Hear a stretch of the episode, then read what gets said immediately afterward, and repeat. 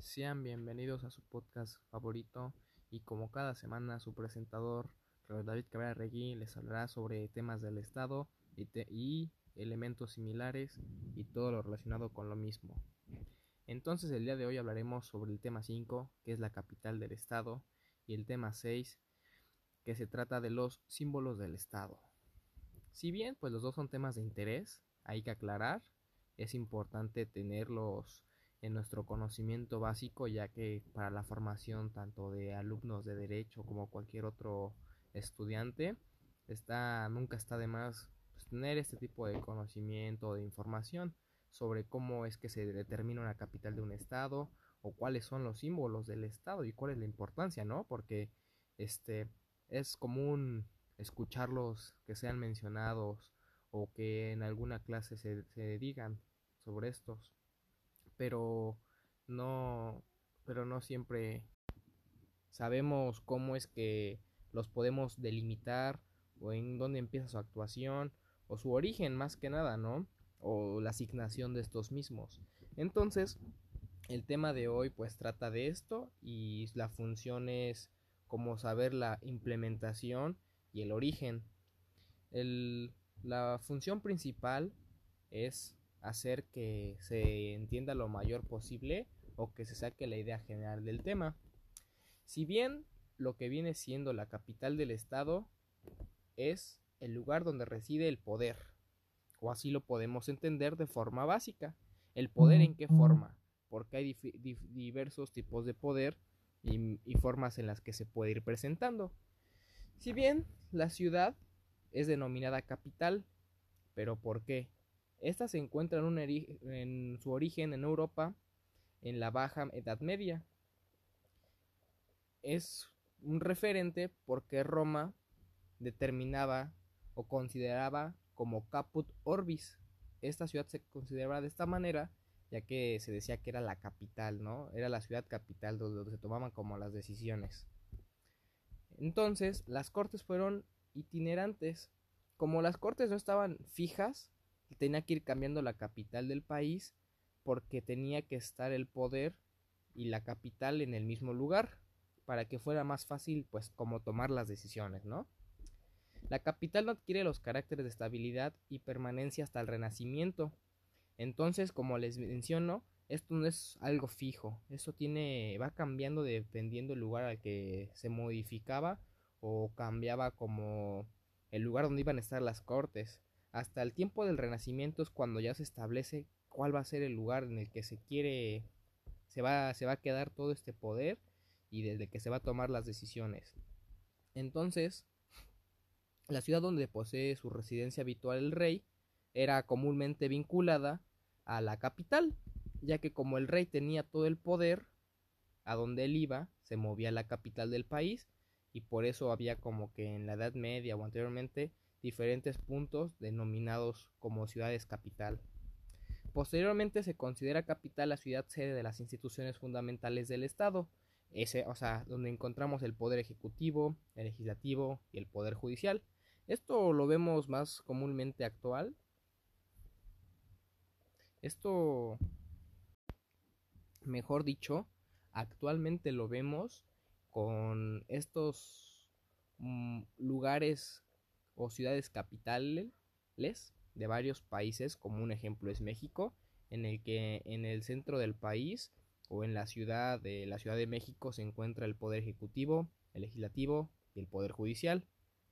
Entonces, dependiendo el país y el estado, determinan dónde se efectúa esto, pero pues un método o una forma muy común que se tiene actualmente es de tener la capital junto con los poderes, que fue como fue la transición que se, que se tuvo. Mm, de la anterior vinculación entre la capital y el Estado moderno, hoy no hay un Estado sin capital. Algunos casos o algunas excepciones es como la propia constitución determina en dónde se va a encontrar la capital, pero por lo regular pues siguen los pasos que anteriormente les mencioné. Pero en común pues sería esa manera Y bueno, en otros la Constitución omite esta referencia e incluso podría no existir referencia normativa alguna hacia la capital, casos en los que las instituciones se encuentran repartidas en distintas ciudades.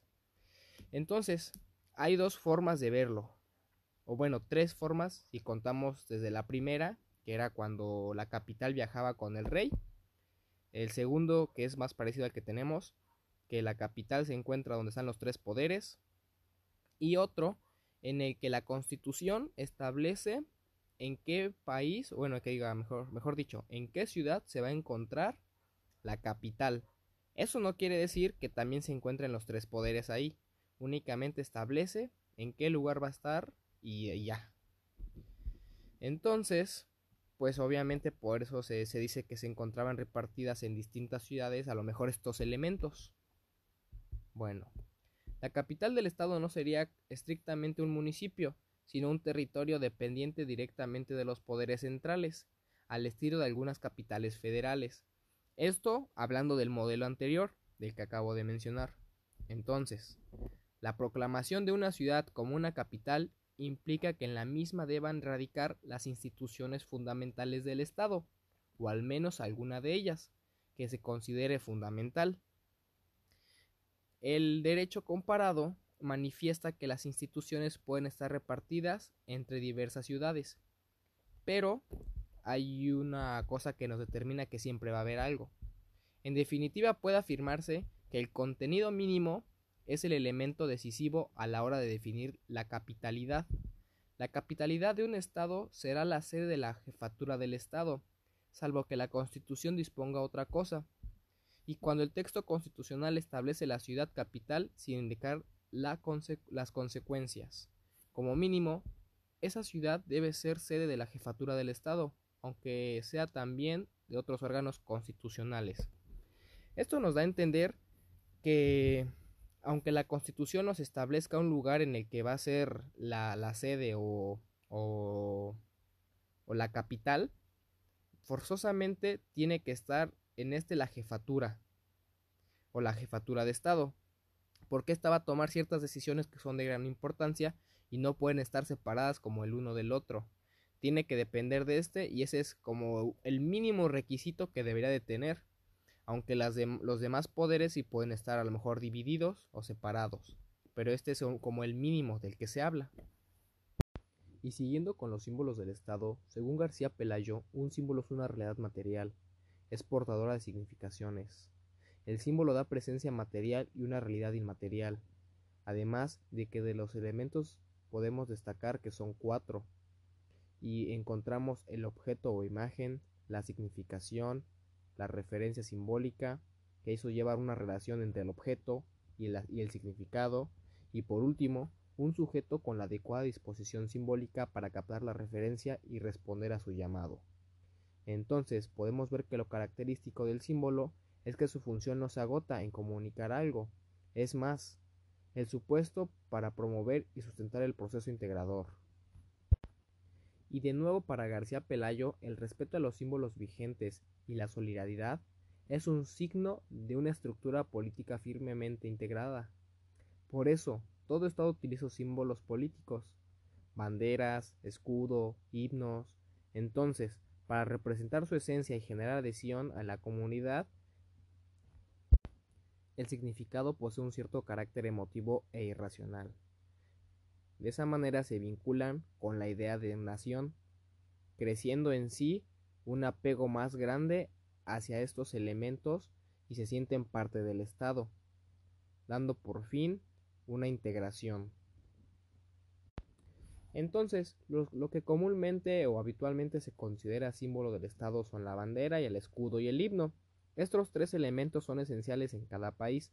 Esto depende, porque hay algunas constituciones que establecen solamente uno, dos o los tres, o hay algunas que no mencionan nada. Esto va a depender obviamente referente a cada lugar en el que se encuentre, pero para cuestiones como nuestra constitución se consideran estos tres, la bandera, el escudo y el himno. Reconoce también a la bandera autónoma y el carácter del símbolo del Estado y comunidades autónomas.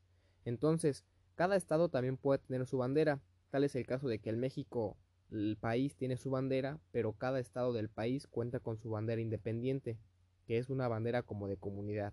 Digamos, el estado de Puebla cuenta con su bandera, el estado de México y así cada uno. De esta forma podemos ver que los elementos del estado son importantes y son una pieza central, ya que esto hace que la gente se sienta más empática y se, y se forme una como cohesión de sentirse parte del país, parte del estado y que se refuerce esta identidad de la nación.